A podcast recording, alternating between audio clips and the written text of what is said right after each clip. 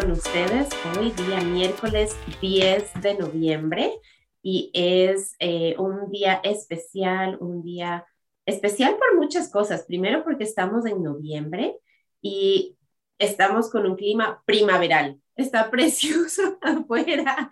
Si no han tenido oportunidad ayer y hoy, el clima está maravilloso, está como en 70 grados. Eh, hablábamos con mi invitada del día de hoy que las dos estamos hoy como, como, como medias agripaditas, como que nos sentimos un poco eh, mocosas, decimos en el Ecuador, no sé qué otra palabra utilizar, y pues eh, tal vez puede ser las alergias, puede, puede ser este, este cambio de clima, que, que el cuerpo ya estaba listo para el frío y de pronto otra vez está el calor, así que si ustedes están pasando por lo mismo, bueno, disfrutemos del clima, no dejemos que estos sniffles, como les dicen en inglés, nos, nos, nos dañen esa alegría, salgan, disfruten de, este día maravilloso, eh, porque el frío ya se viene, el frío ya nos llega y pocos, pocos días nos quedan de estos días así para disfrutar, pero sigamos saliendo, sigamos conectando con la naturaleza, sigamos conectando con las cosas bonitas que, que tiene la vida y viviendo con, con alegría.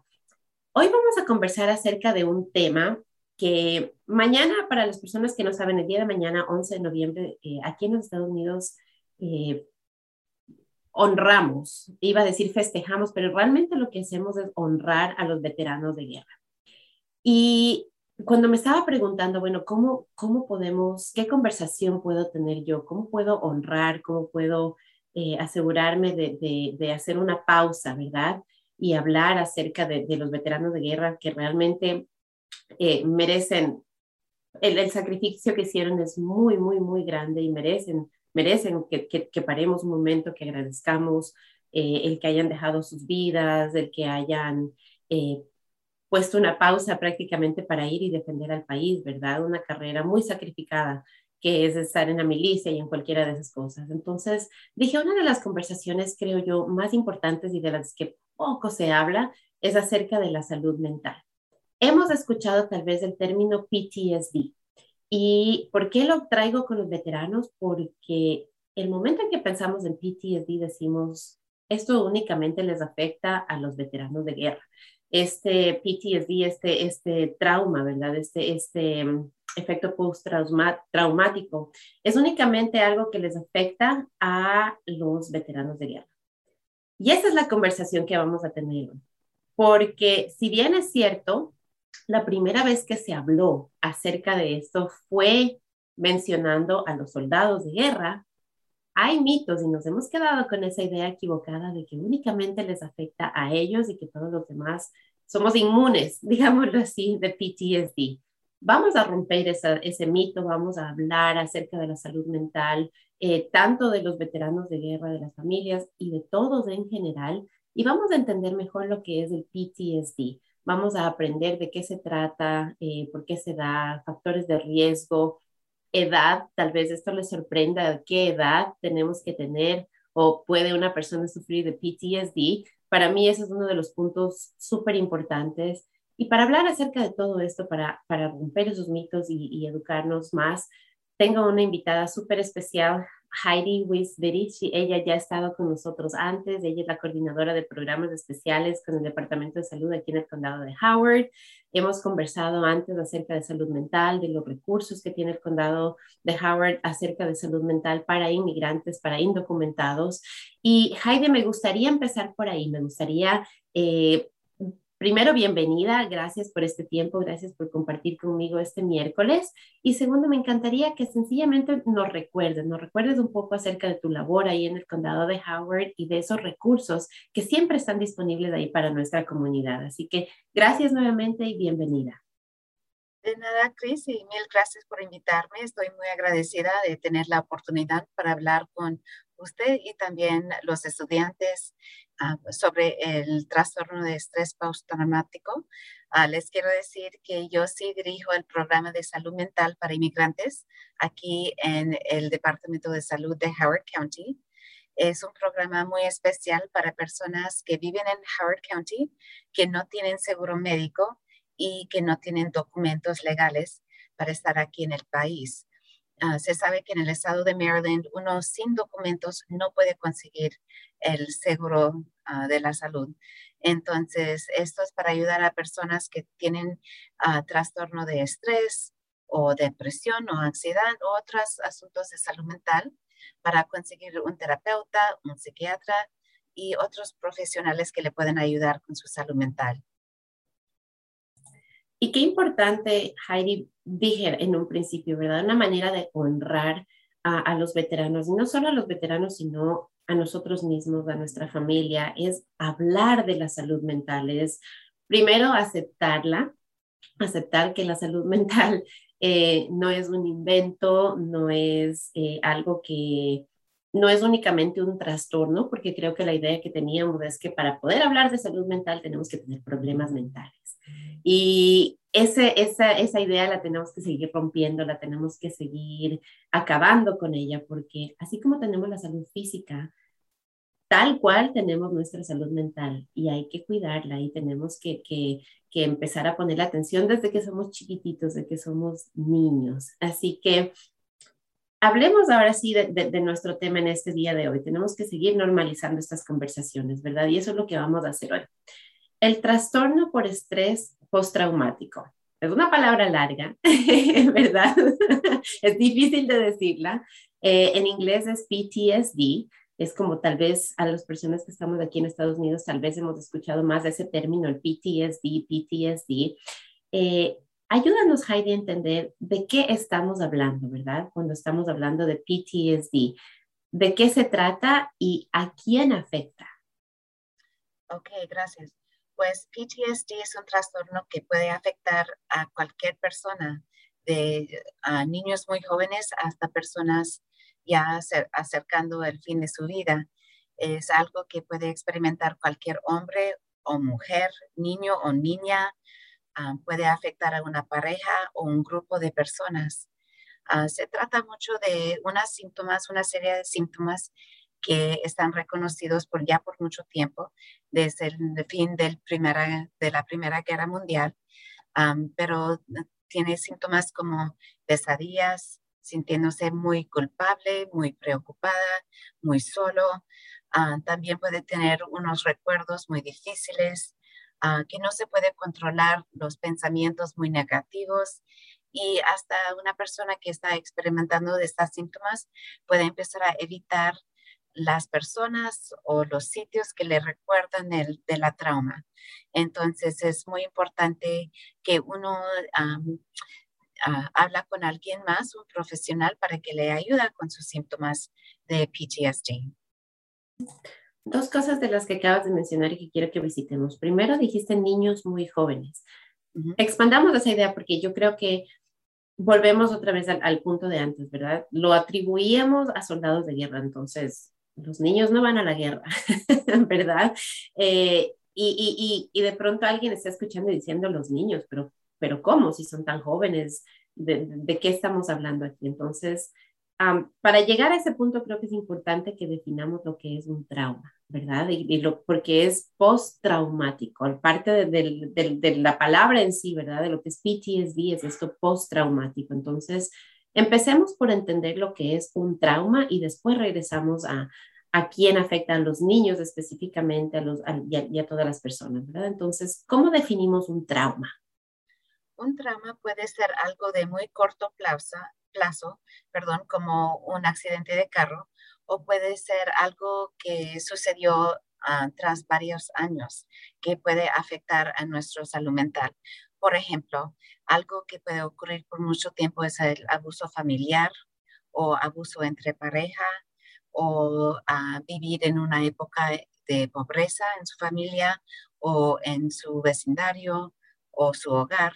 Entonces puede ser algo que nos afecta mucho, algo que causa que cambiamos el ah, sentido de un mismo o el sentido de ah, normalidad en la vida. Heidi, eh, por ejemplo, COVID, ¿verdad? Estos, estos casi dos años que hemos pasado. ¿Podríamos considerar que de pronto, podríamos de pronto pensar que personas, esta experiencia ha sido traumática para ellos entonces en base a esa definición? Sí, por supuesto, porque el COVID nos causó cambiar la vida enteramente, ¿no? Ya nadie puede solamente entrar a una tienda, tiene que tener la máscara puesta. Las personas están más conscientes de ponerse guantes, por ejemplo, y de limpiar sus manos con algo para matar la bacteria, ¿no? Ah, pero también esta trauma, esto fue traumático porque nos causó aislarnos por tanto tiempo y con el aislamiento también puede causar depresión y ansiedad.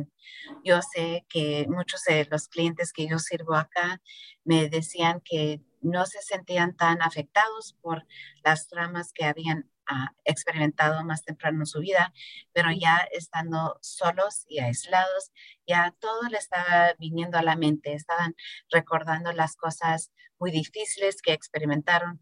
Quizás fue la razón por qué dejaron su país y vinieron aquí a los Estados Unidos o hubiera podido ser algo que les pasó en el viaje a los Estados Unidos y también las cosas que han sucedido ya cuando han llegado. Hmm. Entonces, ah, mencionaste depresión y ansiedad. ¿Cómo podemos diferenciar tal vez si lo que tenemos en realidad es, es un trauma o si es, eh, puede ser PTSD o si es únicamente, eh, y no quiero únicamente como que fuera algo menos, ¿no? O sea, como que fuese ansiedad, que fuese depresión. O sea, ¿cómo distinguimos en realidad eh, cómo eh, nosotros mismos, cómo podemos, qué tenemos que empezar a, poner atención, qué tenemos que buscar tal vez, esos red flags que se llaman, ¿verdad? Esas banderitas que nos dicen, cuidado, algo puedes estar sintiendo, que tienes que ponerle atención. Ajá. Sí, entonces un asunto traumático o una ocurrencia traumática nos puede causar ciertos síntomas, dependiendo si fue algo ah, agudo, algo que ocurrió en un instante, como ser testigo a, que alguien mató a alguien más, por ejemplo. Eso puede causar trauma en el momento, como alguien puede empezar a respirar muy profundamente, muy rápidamente, o puede causar que alguien está temblando, preocupado, eh, que está muy, muy sensativo al medio ambiente, que ya cuando alguien, por ejemplo, cierra un puerta, la puerta de un carro, alguien brinca porque ya está asustado por ruidos fuertes, ah, por ejemplo. Y depresión y ansiedad son cosas que pueden ser causados por esta trauma o este trastorno de estrés postraumático o pueden ser causados por otras cosas. No hay eh, la depresión y estrés no es culpa de nosotros mismos. Puede ser culpa de un trastorno que tenemos uh, un imbalance químico en el cerebro de uno y ya los uh, estudios de hoy día están diciendo que todo depresión, ansiedad y comportamiento difíciles está causado por imbalances químicos en nuestros cerebros.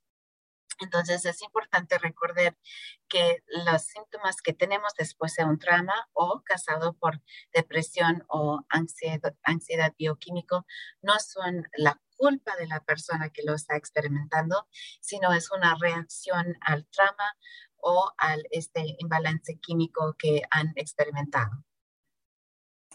Qué importante entender eso porque cuántas veces hemos escuchado, tú puedes, ¿verdad? Y queremos como que, que como que decirles, y, y, lo entiendo, lo entiendo porque cuando vemos a una persona con, con depresión, con ansiedades, es doloroso, es difícil y queremos ver bien a esa persona, ¿verdad? Y muchas veces para apoyar a esa persona lo que decimos es, quítate esas ideas, eh, ya olvídate de eso, eh, ya levántate, vamos que tú puedes. Eh, Heidi, ¿qué, ¿cuál es la mejor manera de pronto, no? O sea, me pongo como madre, como amiga, como hija, porque lo, he visto, lo he vivido en, en, diferentes funciones, ¿verdad? Con diferentes personas allegadas a mí.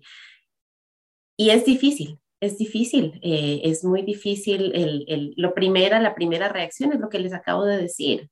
Tú puedes, tú puedes, deja eso atrás, vas, vas a estar bien.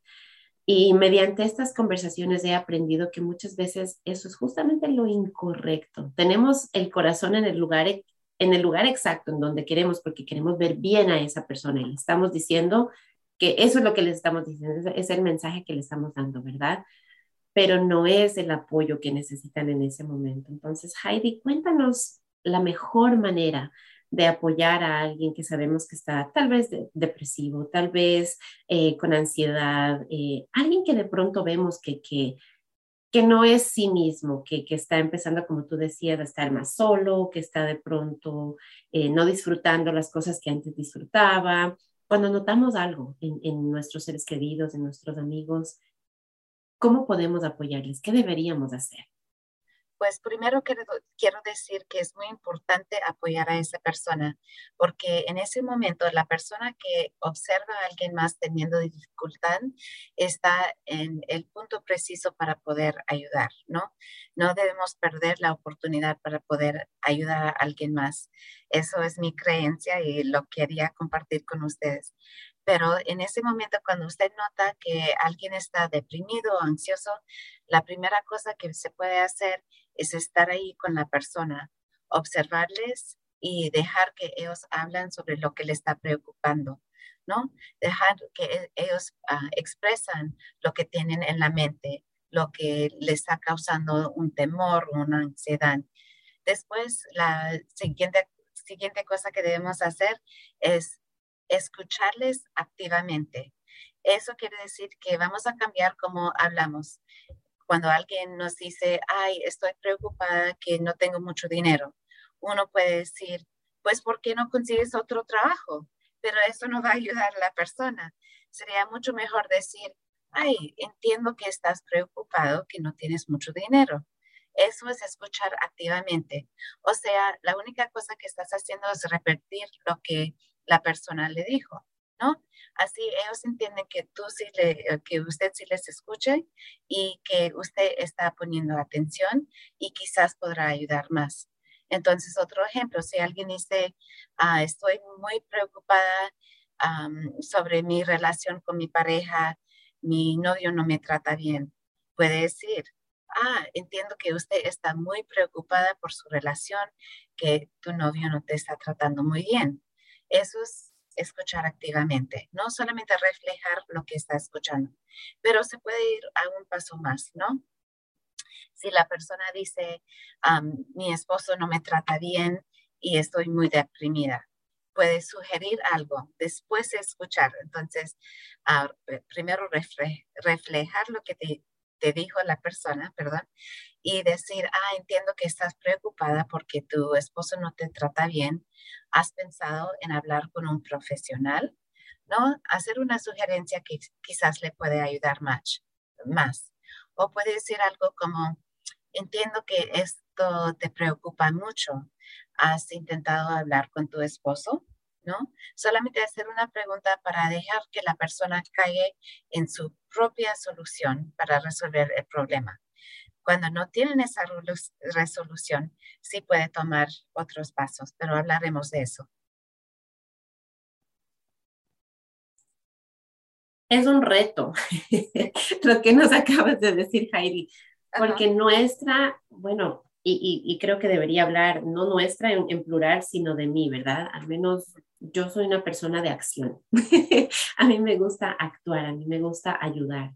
Y entonces muchas veces me veo en esa situación, en la, situación que nos acabas de contar, o sea, era como que estabas hablándome directamente a mí, que dices, eh, alguien viene y te cuenta esto y, lo primero que, se me viene a mí es soluciones y, compartir muchas soluciones y decirle, wow, pero mira, podemos hacer esto, puedes hacer esto, puedes hacer esto. Y claro, cuando una persona de por sí está sin ánimos, está abrumada, está eh, estresada, está deprimida, está con ansiedad, si nos ponemos a pensar el, coger y venir y decirle, mira, aquí está todo lo que tú puedes hacer, o sea, primero que como que, que, o sea, le quitas el aire a esa otra persona, ¿verdad? Y le estás diciendo, pero sí es tan fácil, pero mira esto por aquí, por allá. Entonces le estamos, sin darnos cuenta, le estamos haciendo de menos a esa persona porque nosotros te estamos diciendo que, que, lo que tal vez lo que estás sintiendo no es válido o, cómo es que, siendo algo tan sencillo tú no lo puedas solucionar. En nuestro, en nuestro deseo de ayudar, esa, esa actitud que tomamos de solucionar muchas veces lo que hacemos es quitarle el poder a esa persona. Es muy importante que empezamos con la persona en reflejar lo que nos están diciendo y no ofrecer tantas soluciones, porque Ah, no solamente quitarle el aire, pero puede quitar el poder de una persona. Y no queremos que, que se siente la persona que usted está tratando de ayudar más deprimido o más débil, cuando sería mejor ayudarles a empezar a pensar el poder que ellos tienen entre sí mismos para cambiar la situación o para por, por lo menos reconocer la situación en que están. No, yo sé que en mi vida yo he pasado por cosas muy traumáticas, muy difíciles, y cuando una persona me dijo, pues sácate de esa situación o déjalo o quítate de eso o pues no, tíralo, lo que sea. No es así de fácil. Y lo que me causó a mí eh, fue ah, deshacerme de esa persona, alejarme de esa persona, porque ellos en tratar de ayudarme me estaban haciendo sentir más confundida, con más dificultades y inefectiva, que no pude hacer las cosas que ellos estaban sugiriendo y me causó cerrar la puerta a esa persona. Ya no quería escuchar sugerencias de esa persona porque no podía lidiar con lo que me estaban diciendo. Entonces es muy importante reconocer que la persona no puede estar o puede no estar en la etapa en que una persona Ah, escuchando la situación fría, puede tratar de sugerir a la persona. No pueden, es posible que no están en esa etapa para tomar la acción, pueden estar solamente en una etapa de reconocer lo que le está pasando y querer cambiar la situación. Heidi, quiero que, regresemos, porque podríamos seguir conversando acerca de esto y es, y es, les vuelvo y lo repito, es un reto y es un reto personal que, o sea, yo cada vez que me, que, que me encuentro en esas situaciones que alguien viene y me cuenta sus cosas, yo soy de las personas que le gusta, le encanta tratar de ayudar y entonces busco, busco la mayor cantidad de soluciones a vida y por haber, ¿verdad? Y me ha tocado aprender, reaprender a, llevar esas conversaciones y a decir, ok, espérate un ratito. Primero, lo primero es reconocer los sentimientos, validar esos sentimientos de esa persona, no coger y deshacerlos y, y, minimizarlos, sino al contrario, asegurarme de que esa persona se sienta validada. Y pues ya después de eso, eh, ya veremos, ¿no? Porque ahí lo, lo, que digo, bueno, y ahí podemos las soluciones y tampoco. tampoco estamos listos para eso todavía. Entonces, es un, es un proceso que yo he tenido que reaprender. Eh, volviendo a, lo que es el PTSD, ¿verdad? Eh, nos mencionabas que, que, puede ser desde una edad muy temprana. hablabas de niños. Quiero que, eh, que volvamos otra vez a, a, visitar esa idea porque creo que, que, al menos yo es algo que he ido aprendiendo, que PTSD nos puede dar a todos. Yo era una de, de, las personas que sí realmente sentía que, a menos de que hayas estado en la guerra, no me puedes venir a decir que, que tienes PTSD, porque eso solamente se le daba a los soldados. Esa era mi creencia. Y cuando tú me dices que incluso niños, digo, pero, pero, pero ¿cómo? Pero, o sea, ayúdanos a, romper más todavía esos mitos acerca del PTSD y a entender cómo es que de pronto alguien tan joven como un niño puede estar teniendo PTSD. Sí, definitivamente los niños pueden tener estos sentimientos de temor también y este, hasta este trastorno de PTSD, porque los niños son muy observantes y vean muchas cosas, ¿no? y están tratando en su niñez de desarrollar sus pensamientos, sus sentimientos sobre diferentes, diferentes experiencias que tienen y lidiar con lo que experimentan en la vida. Entonces, una situación traumática para un adulto puede ser incrementemente peor para un niño. Por ejemplo, un accidente de carro. yo les puedo decir que cuando yo estaba criando mis niños muy pequeños, mi niña tuvo seis años y me estrellé con un ciervo en la calle. Y el próximo día no vinieron los bomberos, nos ah, ayudaron y fuimos a casa y yo pensé que todo estaba bien, pero el próximo día Mi hijita no pudo parar de hablar del cierre y del accidente y escuchar los bomberos y ver las luces, no tiritando. Entonces ella sí fue afectada por eso. Después de eso, semanas y meses después, cada vez que nos pusimos en el carro de noche, ella también se acordaba del accidente. Estaba preocupada. Mami, ¿nos vamos a pegar con un ciervo de nuevo? Mami, tengo miedo. Mami, uh, el cinturón. Mami, asegúrame que mi cinturón sí está uh, templado, ¿no? Que está bien puesto. Entonces, los niños también pueden experimentar eso. Ahora, los niños desafortunadamente tienen que experimentar o, pues es que ven muchas cosas en la vida. Pueden ver a sus padres peleando, pueden ver a otros niños en la casa haciendo cosas malas, no que los padres, ah, por ejemplo, gritan a los otros niños y eso les puede afectar muchísimo. Ellos pueden tener temores por años después. Por ejemplo, si un niño más pequeño ve que su hermano mayor peleó con alguien y la mamá ah, volteó y le pegó a él, el niño pequeño puede tener miedo de la mamá. No es que la mamá hizo nada al, niño pequeño, pero, pero ya puede tener un temor de ser pegado por la misma persona y van a ponerse más inhibido, más ah, entre sí mismo, van a tener más miedo de expresarse, de pelear, por supuesto, ah, porque no quieren que ah, caer en la misma en la misma situación. Perdón, se me apagan las luces aquí de vez en cuando. Es el Departamento de Salud siendo muy consciente al medio ambiente. Um, pero es que sí, para volver a la conversación, se pueden poner muy temorosos y hasta pueden experimentar síntomas, síntomas físicas como temblar o pueden, a los niños y hasta los adolescentes pueden ah, tener comportamientos más regresivos, ¿no? Entonces pueden empezar a mojar la cama de nuevo o hablar más como un, con un voz de niña más chiquita, ¿no? Algo así.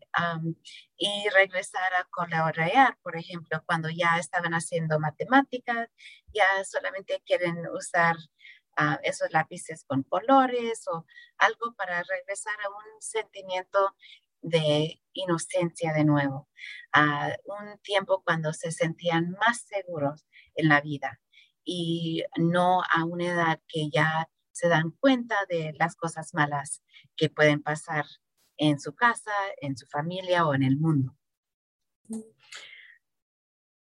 En, los niños, entonces, cosas que deberíamos estar buscando de esos, esas, porque es más difícil para ellos que nos digan, ¿verdad? Que nos cuenten de, lo que están sintiendo, de lo que están pensando. Entonces nos van a expresar de manera distinta con todas estas cosas que nos contaba Heidi, eh, regresando, ¿cierto? Eh, de pronto se chupaban el dedo cuando eran pequeños, ya no lo hacían y empiezan otra vez a chuparse el dedo, o cosas así, cosas que como bien decía Heidi, eh, los hacen sentir seguros, les daban seguridad en un, en un tiempo anterior y ahora otra vez.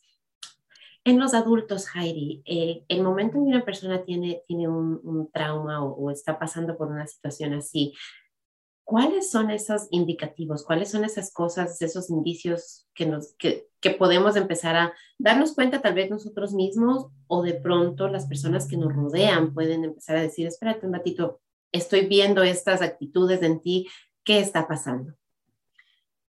pues observar una actitud es algo un poco más difícil, pero sí se puede observar en lo que dice una persona, en cómo se porte. Entonces, unos síntomas en adultos son evitar situaciones que le recuerdan de la trauma o las personas que le recuerdan de la trauma. Puede ser su mejor amiga, que ya no quieren pasar tiempo con ella, porque cuando estaban juntas la última vez, experimentaron la cosa muy difícil. Entonces, hasta pueden ah, como terminar la amistad con su amiga porque le da miedo estar con ella, ¿no?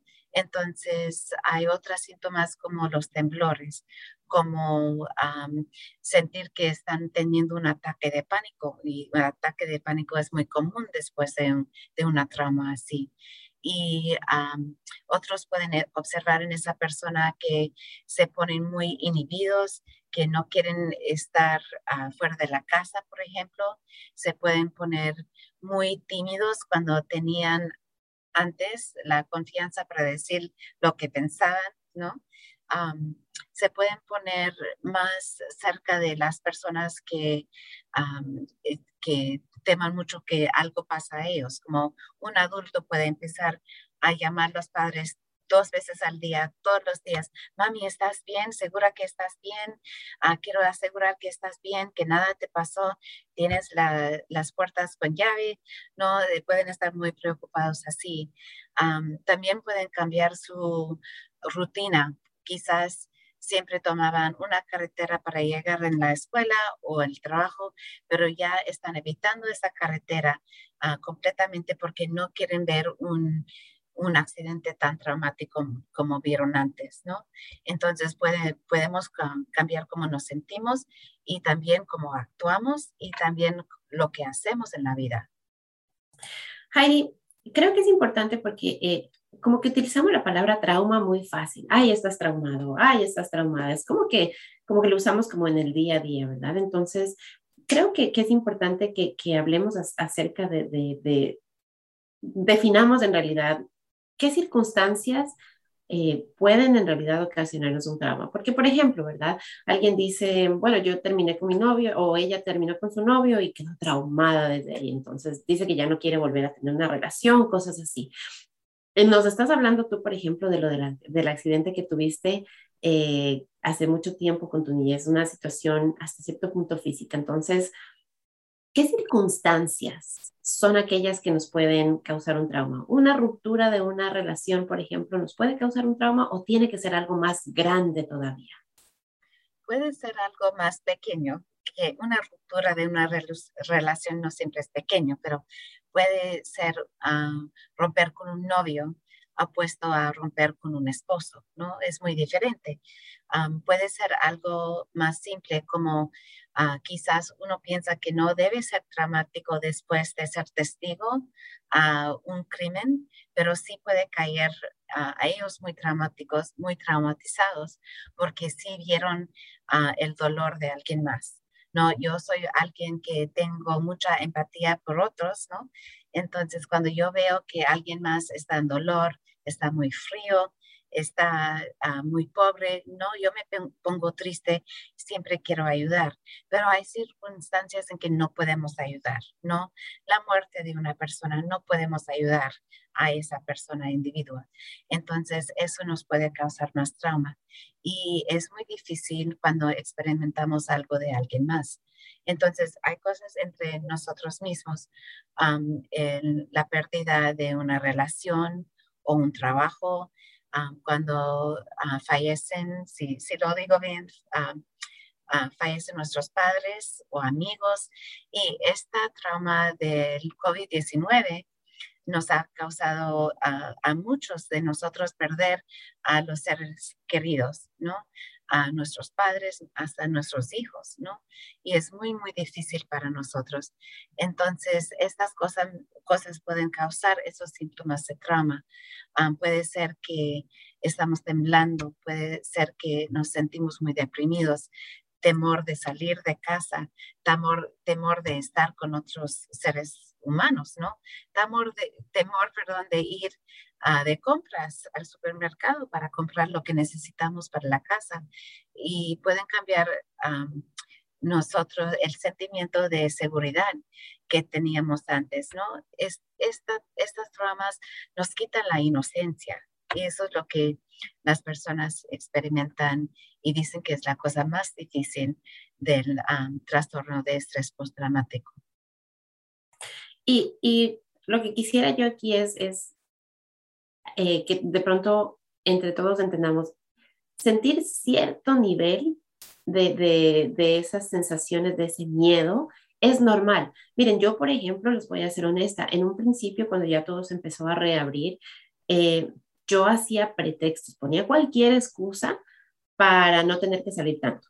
¿Por qué? Porque se me hacía incómodo, se me hacía difícil y de pronto hasta tenía todavía en realidad un poquito de, de inseguridad al salir, no sabía con qué me iba a topar otra vez, o sea, el reajustarme al volver a, a interactuar y estar afuera, me costó y todavía nos está costando en, en, en el hogar eh, reacoplarnos a esa rutina, ¿verdad? Y todavía tenemos ciertos retos. Pero inicialmente, inicialmente me acuerdo que, por ejemplo, si tenía que ir a comprar, eh, qué sé yo, comida y tenía que ir a comprar algo para la casa o cualquier cosa, trataba de asegurarme que lo hiciera todo en un solo día. Si podía ir a un solo local, mejor.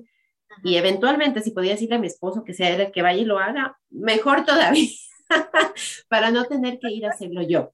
Entonces, me costó un poquito y tuve que yo misma decirme, ok, espérate un ratito, ¿qué está pasando? Eh, como que tener esa conversación conmigo misma y yo misma pude decir, ok, vamos, vamos, vamos para adelante y empecé a salir otra vez y bueno, ahora ya es con mucha más facilidad y estoy afuera y ya, ya, no, ya no tengo esos sentimientos, ya no tengo ese, esa falta de deseo de salir, ya no tengo, ya no estoy sintiendo eso. Ahora al contrario, eh, ya tengo otra vez esa energía, ya me siento bien para estar afuera, pero me, me, me, tomó, me, me tomó un tiempo, me tomó una conversación conmigo misma, o sea, tuve que darme yo misma cuenta de que algo estaba sucediendo.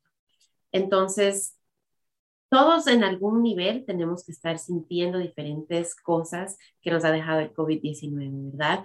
Eh, Heidi, alguien que tal vez eh, se siente así como yo, tú nos acabas de decir el, temor de, salir, el, de interactuar, em, ¿hasta qué punto es normal y cuándo ya de pronto deberíamos empezar a buscar ayuda? ¿Cuándo es, en, qué nivel, cómo nos damos cuenta de que ya no es únicamente ese miedito como el que yo tenía, que, que, que, o sea, que me detuvo en un tiempito, pero que como quien dice lo logré sobrepasar, sino que en realidad ya es algo más profundo que necesito, que ya de pronto no lo puedo superar solo, sino que necesito en realidad conversar con un profesional eh, que me ayude a superarlo. Pues primero quiero decir que yo le entiendo muy bien, porque yo sé que con, cuando las cosas empezaron de abrir de nuevo después, en esta época de la pandemia, yo me puse muy preocupada. Yo no me sentía más segura cuando mi esposo iba a ir de compras. Yo sentía más temor porque yo sé que yo me lavo las manos mejor. Yo siempre uso el alcohol en las manos, ¿no? Entonces me hizo sentir con más temor cuando mi esposo decía, ah, yo voy. Yo dije, no, no, no. Entonces eso me causó a mí tener que tomar toda la responsabilidad de la casa, de las compras, hacer más que lo que estaba haciendo. Y eso también es una forma en que especialmente las mujeres, pero las personas nos podemos como abrumar con más cosas y estresarnos más.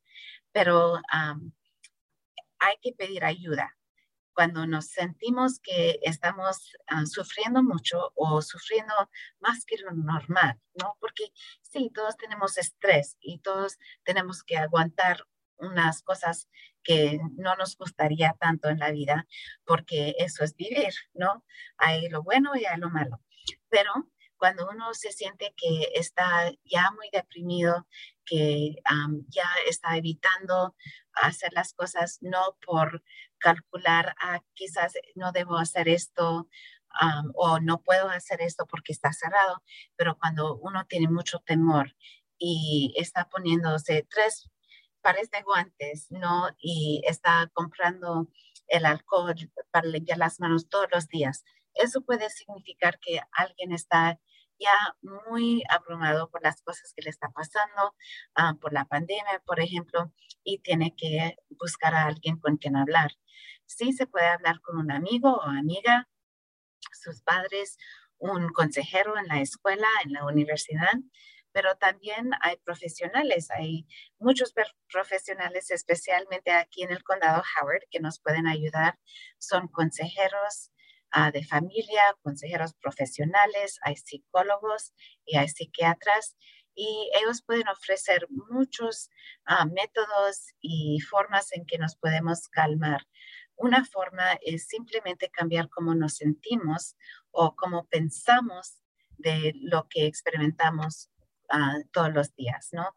En vez de salir de la casa toda preocupada que algo malo nos va a pasar, tomar ah, la, la, salida en calma, decir, ok, ¿Cómo me voy a preparar hoy para salir de la casa y mantenerme segura mientras que estoy fuera de la casa? Ok, voy a manejar cuidadosamente. Para protegerme la salud, voy a ponerme guantes. Cuando llego de la tienda, por ejemplo, voy a limpiar las cosas que compré. Voy a asegurarme de lavar las manos antes de que los pongo en la nevera, ¿no?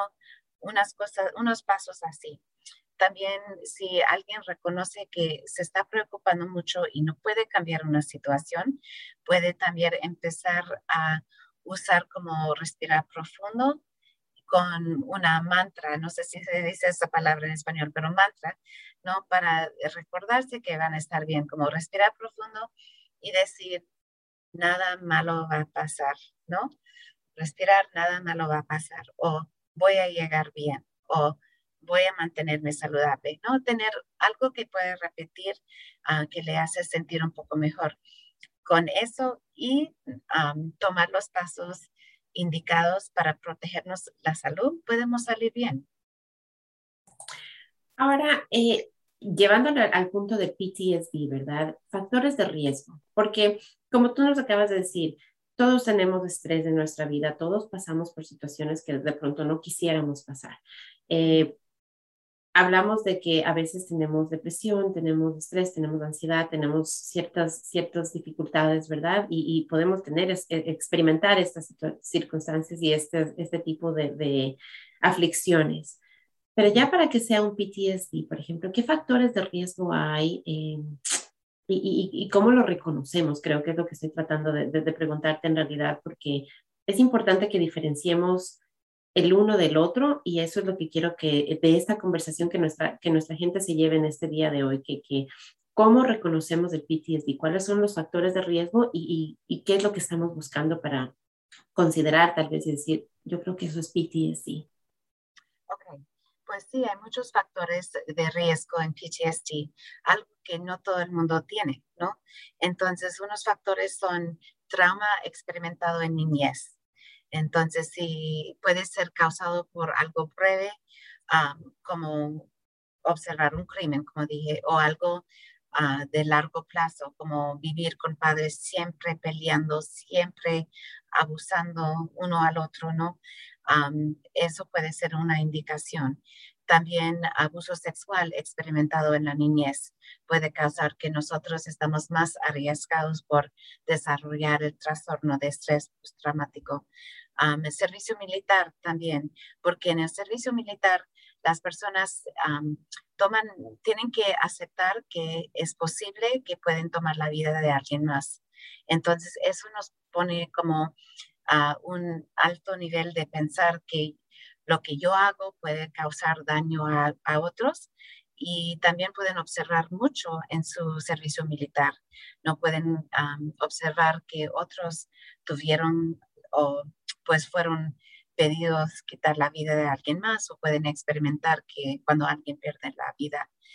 también una falta de un buen sistema de apoyo nos puede causar o poner más en riesgo de ah, desarrollar PTSD y una historia de abuso de sustancias también puede, puede causar más alto riesgo de PTSD porque no estamos pensando bien y hasta podemos dañar nuestros cerebros, ¿no? Ah, podemos causar diferencias en la estructura del cerebro y cómo el cerebro va a responder a las situaciones podemos, para ser un poco más técnico, cambiar con abuso de sustancias, podemos cambiar los químicos que produce el cerebro y cómo sean absorbidos por el cerebro para causar ah, sentimientos y reacciones normales.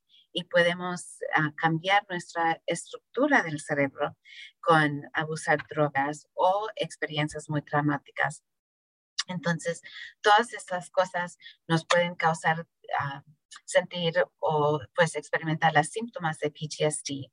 Y hablamos de esos ya, pero de uno de esos, pero pueden ser recuerdos muy traumáticos, recuerdos muy malos que nos molestan, nos, nos parren en el día, nos hacen sentir que estamos otra vez en el momento de la trauma, por ejemplo.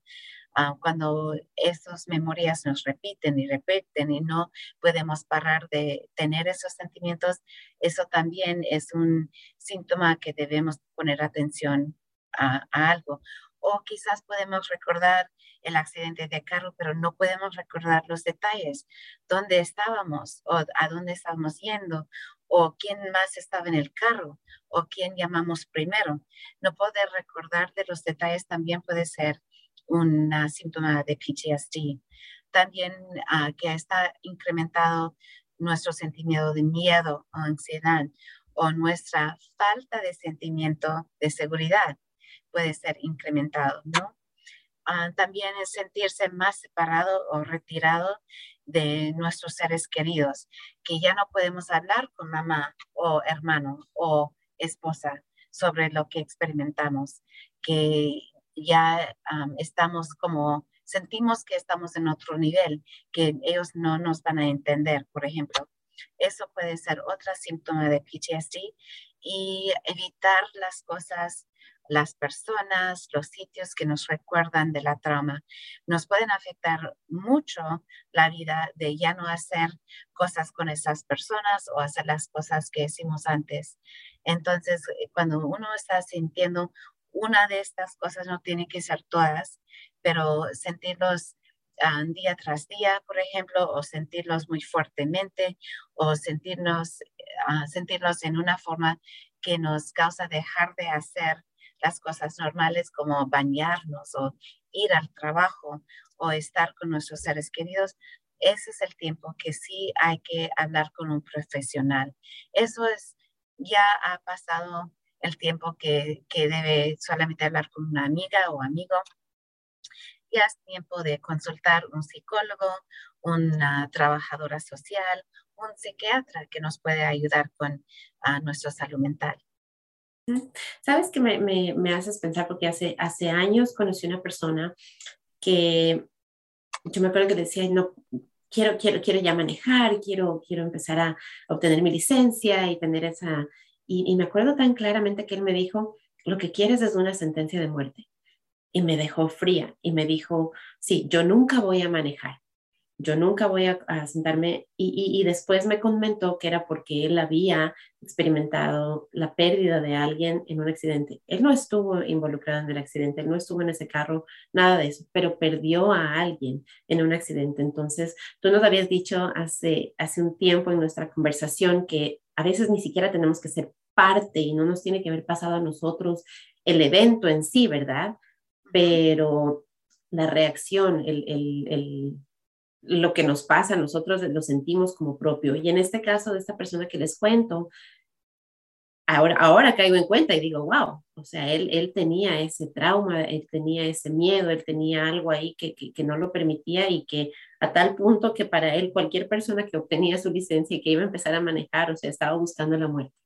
Y él jamás iba a manejar. Entonces, es, es el punto que nos acaba de decir Heidi, ¿verdad? Cuando nos, cuando nos detiene de hacer las cosas, regulares del día a día, entonces hay algo ahí que tenemos que trabajar, hay algo ahí que tenemos que, que hablar y buscar una ayuda profesional, ya más allá de, nuestros, de nuestra familia, de nuestros amigos, es hablar con un profesional que nos puede en, en, realidad ayudar a, superar esos traumas, esas cosas que, que nos detienen, que nos, que nos tienen prisioneros en realidad, porque pues no poder manejar por algo que pasó, o sea, es, estamos en esa prisión y tenemos que abrir esa puerta entiendo eso porque yo a los 17 años me estrellé por primera vez, ¿no? Y yo me bajé del carro, mis padres habían llegado, me bajé del carro y yo dije, yo nunca jamás voy a manejar y cerré la puerta, ¿no? Eso es porque me estaba sonriendo cuando me estabas diciendo algo un poco serio, ¿no? pero sí, nos pueden causar la trauma. Y después de eso, a los 17 años, yo no manejé por tres años. Y mis padres decían, ay, ¿qué vamos a hacer con esta que no va a ser independiente? No va a poder manejar su vida sin manejar. pero me tomó tiempo hablar con una consejera, no unas sesiones para entender que esa trauma ya había pasado que con prepararme bien, con tomar clases de manejar otra vez y con tener más confianza por practicar más con un instructor, yo podía manejar, ¿no? Y ya manejo todos los días a todas partes, porque así se toca en la vida acá, ¿no? Entonces, es, ah, puede ser un asunto muy serio o un asunto que alguien no puede percibir como tan grave, para otro ser humano puede ser bien grave y causar, causar cambios muy grandes en la vida. Y eso es porque es muy importante hablar con un consejero profesional o un psicólogo que le puede ayudar. Yo sé que a mí me ayudaron mucho a entender que esa fue una trauma en el pasado. Ya había pasado y ya podía ir adelante, ¿no? Para otra vez experimentar la vida como una persona debe y manejar como una persona puede, ¿no? Entonces, hablar con un consejero me ayudó muchísimo y me hizo otra vez poder ah, funcionar en una forma más normal. ¿Qué otro tipo de tratamientos existen, Heidi, para poder superar PTSD? Pues hay muchos tratamientos que usan ah, en terapia, pueden usar algo, pues la mayoría de los terapeutas usan un programa que se llama Solution Focused. Quiere decir que están enfocados en la, en la solución. Entonces le preguntan a un cliente cuál es la situación que está experimentando. La persona lo describe y la consejera o consejero empieza a hablar en la situación que experimentaron y hablar de formas en que pueden superar los sentimientos que tienen, seguir adelante de los temores que tienen. Entonces, están todos enfocados en la solución. ¿Cuál es la solución? Pues, por ejemplo, si le da miedo manejar, ah, vamos a, como desempacar todos los miedos que tiene sobre manejar y encontrar la solución para cada uno. Quizás uno manejó ese día sin ah, tener sus gafas puestas y tener el radio prendido. Entonces, quizás la próxima vez que va la terapeuta, la terapeuta puede sugerir, ok, vas a eliminar las distracciones y vas a asegurar que está preparado para, para manejar. Se va a poner los lentes, ¿no? Y va a dejar el radio apagado. Así una persona puede concentrarse más. Quizás le, le, da miedo a la persona manejar de nuevo porque estaba manejando de noche, como yo estaba cuando pegué al ciervo pues ya sé que en el otoño, en esta época, ¿no? Fue noviembre mi accidente, se pone oscuro a las 5 de la tarde, ¿no? Muy temprano. Entonces, por un rato yo no manejé de noche. Yo hacía todas mis diligencias más temprano en el día para no tener que manejar a esa hora.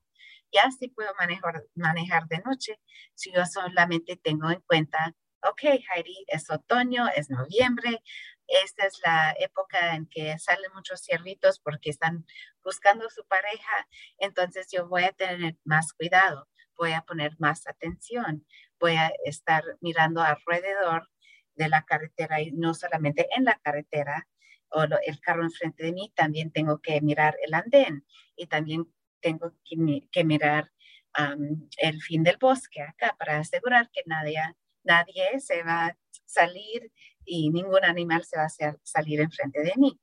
Entonces, prepararse así para el asunto es como encontrar una solución para el temor que siente uno. Y hay muchas otras estrategias, muchas otras maneras. Hay personas que de, pronto van a necesitar medicina en realidad para poder superar eh, PTSD o traumas, incluso a veces medicina solamente si es que ustedes están teniendo aflicciones de, em, de, de, estrés, de depresión, de em, ansiedad tal vez necesitan esa medicina. Y se los digo para mí, eh, eh, el aceptar que la medicina era, podía ser que ya después de haber intentado ciertas cosas, la medicina era un paso importante eh, hacia la salud. Yo soy una de las personas que ni siquiera para los dolores de cabeza me gusta tomar medicina. Entonces, para mí fue difícil aceptar eso. Así que el punto de la conversación de hoy es que aprendamos juntos, que normalicemos el hablar de la salud mental. Se nos está acabando el tiempo, ya se me pasó volando esta hora, Heidi, contigo. Es, es un tema muy importante, es algo que espero que todos ustedes eh, encuentren mucho valor eh, y que sobre todo lo podamos seguir conversando con nuestras familias, con, nuestros amigos, que sigamos normalizando, que sigamos poniendo la atención a nuestra salud mental, porque ese es el, ese es el punto, es el propósito, es que tenemos que aceptar que tenemos salud mental, absolutamente todos tenemos salud mental, que tenemos que cuidarla y que eso ¿Qué, significa cuidar nuestra salud mental? Entonces. Absolutamente, sí. Lo tenemos que cuidar. Y una palabra sobre los medicamentos. Se reconocen ya que estos uh, cambios que pueden ocurrir en el cerebro no son la falta, eh, la culpa, perdón, de uno. Y se pueden, um, una persona puede tomar medicamentos que le pueden ayudar. No es que alguien los va a tener que tomar por el resto de la vida, como estaba diciendo Chris. Um, solamente que puede ser algo que nos ayuda en esta época de otra vez experimentar lo que pasó y pensar en lo que pasó, pero sí podemos terminar ese curso de, de tratamiento y volver a nuestras vidas normales. Tal cual como el dolor de cabeza, ¿verdad? Que a veces lo podemos, a veces lo podemos sobrepasar sin necesidad de una medicina. A veces solo necesitamos descanso, a veces el tecito de manzanilla, ¿verdad? Las medicinas naturales de la abuelita. Eh, pero a veces, a veces hay dolores de cabeza que en realidad ya no importa lo que hagamos, necesitamos tomarnos ese Tylenol, necesitamos tomarnos ese ibuprofen para que nos logre pasar ese dolor. Es igual con la salud mental, ¿verdad? Yo creo que si tenemos un dolor de cabeza que ya es demasiado, nadie va a decir, no, yo no me voy a tomar la medicina porque es debilidad. Al contrario, yo creo que vamos a decir, encantada de la vida me tomo la medicina porque quiero ya sobrepasar este dolor de cabeza y seguir adelante. Es igual con la salud mental, es exactamente lo mismo. A veces necesitamos medicina, a veces encontramos otras maneras, otras, otras medicinas naturales como la respiración, como la meditación, como el ejercicio, que nos ayudan realmente a, a, a cuidar nuestra salud mental. Entonces, veámosla como la salud física, ¿verdad? Y tratémosla como tal. Heidi, recuérdanos por favor en dónde podemos comunicarnos contigo, dónde podemos encontrar más información, eh, dónde podemos ponernos en contacto con el Departamento de Salud. Y recuerden por favor que es para personas documentadas, indocumentadas, para personas sin seguro médico. También hay servicios para, para personas con seguro médico, o sea, absolutamente para todos. Todos pueden llamar y todos pueden hacer preguntas y en base a su situación ellos les van a decir, mire, estos son los servicios para usted y estos son los servicios para usted. Todos, absolutamente todos. Si necesitan estos servicios, llamen al Departamento de Salud en el condado. Heidi, ¿dónde nos comunicamos contigo? Sí, absolutamente. Me pueden llamar al 410-313-5711. 410-313-5711. También les quiero dar el número de teléfono de Grassroots, que es el centro de crisis aquí en el condado, porque ellos sí están abiertos 24 horas al día. Ese número es 410-531-6677. Hay un número de teléfono de, de servicios de asistencia para consejería. eso se puede llamar es el, perdón, la línea de suicidio de prevención, no lo tengo en este momento, pero es un buen número a anotar. Pero también con estudiantes de Howard Community College hay el Centro de Consejería y Servicios de la Carrera y ese número es 443-518-1340. Entonces, entonces los estudiantes también pueden llamar a ese número para recibir ayuda. Fantástico, así que tenemos varias opciones. Yo les voy a poner todos estos números ahí en los comentarios ahorita que terminemos nuestra conversación en Facebook, en la página de Dragon Digital Radio. Son las 11 y 1. Te voy a mantener solo uno o dos minutitos más, Heidi, porque quiero que les des un mensaje a toda nuestra comunidad. Algo que si de pronto empezaron tarde, llegaron tarde a nuestra conversación, están solamente ahorita conectados con nosotros y tú quieres que algo se lleven con toda seguridad de esta conversación. Hemos hablado bastante y son, son temas a veces un poco difíciles de, absorberlos, pero si hay una cosa que tú quieras que todos se lleven de esta conversación, ¿qué sería? Es difícil resumir en solamente una cosa, pero les digo que es muy importante cuidarse a uno mismo. Nadie le va a cuidar tan bien como uno mismo lo puede hacer siguiente es no hay, tener, no hay que tener ningún pena ni vergüenza buscar ayuda. Siempre se puede buscar ayuda con el Departamento de Salud, con Grassroots y ayuda para su salud mental. No hay que tener pena ni vergüenza para pedir ayuda. Aquí estamos para ayudar a la comunidad latina y a todas las personas que viven aquí en el condado Howard, aquí en el Departamento de Salud. Y hay muchos recursos y beneficios para la gente que vive acá. Entonces, por favor, llámanme, vengan a nuestras puertas, nosotros le damos la bienvenida y le podemos ayudar. Así que busquemos ayuda, eh, cuidémonos, como nos acaba de decir Heidi. Otro número tal vez que les quiero dar a todos que están en Maryland es el 211. Es un número que ustedes pueden marcar y ustedes pueden pedir recursos también. Ahí atienden en español, hablan en español. 211 es fácil de, de recordar y lo, lo, bueno del 211 es que dependiendo de donde ustedes vivan, ellos le van a decir, mira, si tú vives en Baltimore City, si vives en Baltimore County, en Montgomery County, estos son los diferentes lugares que están ahí para servirte y ayudarte. Así que, como Heidi nos acaba de decir, hay recursos, no tengamos pena, no tengamos vergüenza. Al contrario, eh, yo personalmente valoro mucho y, y aplaudo a las personas que toman esa decisión de buscar ayuda porque se necesita valor se necesita valor para levantar la mano, para levantar el teléfono y decir, estoy en una situación difícil, necesito alguien que me ayude. Así que seamos valientes, pidamos ayuda y sigamos adelante.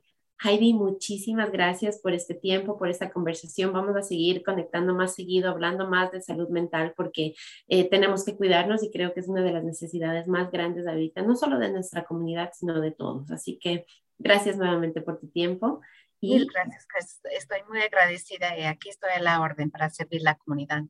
Muchas gracias, Heidi. Y gracias a todos por conectarse conmigo, por quedarse conmigo en esta mañana. Compartan, por favor, esta información con sus seres queridos, con sus amigos, con sus familiares, con todos sus contactos de Facebook. A veces no conocemos, mas sin embargo los aceptamos, ¿verdad? Entonces, compartamos esto con nuestros networks en, en social media y en todos los lugares.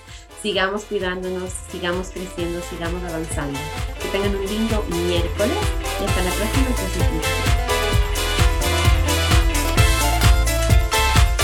Connect with us. We are Dragon Digital Radio.